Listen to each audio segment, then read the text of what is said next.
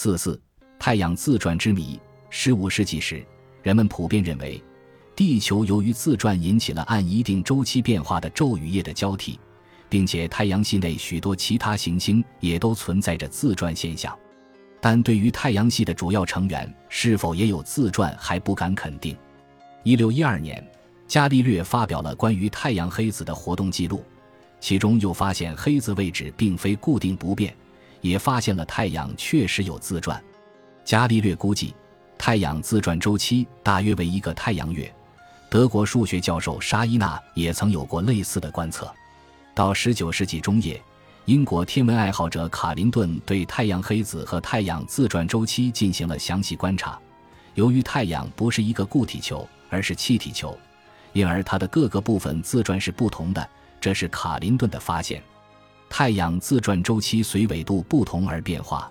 赤道地区自转周期为二十五天，纬度为四十度的地区自转周期为二十七天，八十度地区为三十五天。太阳自转的平均一周期为二十五点四天。在地球上测量太阳的自转周期平均为二十七点三天。太阳自转除了因纬度变化而不同外，自转速度也是不均匀的。在二十世纪初时。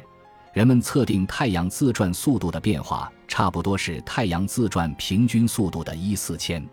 一九七零年，有些科学家还提出，太阳的自转速度每天都在变化，它的变化速度是在一个极大值与极小值之间，这似乎令人感到难以解释。研究太阳自转还包括太阳大气层的自转问题。一般来说，在大气低层的自转情况也基本上随纬度而变化。在大气中上层的自转没有什么明显变化。此外，太阳自转还涉及到太阳黑子的分布问题。